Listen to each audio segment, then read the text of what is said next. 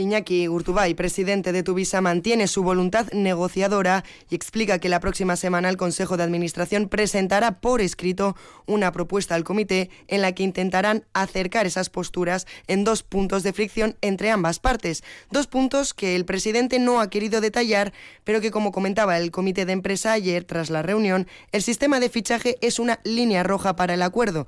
Denuncian que no se les reconoce el tiempo que transcurre entre la llegada a las cocheras y el traslado a la parada ni al principio del turno ni al final. A lo que Gurtubay responde que Creo que no son conscientes de hasta qué punto tienen un buen convenio, que es legítimo el querer mejorarlo, pero si tienes un muy buen convenio, pues mejoras tienen que ser necesariamente pequeñas. No puedes pretender saltos en el vacío porque no es posible. Implicaría un agravio comparativo con otros empleados municipales, francamente creo que no se justifican.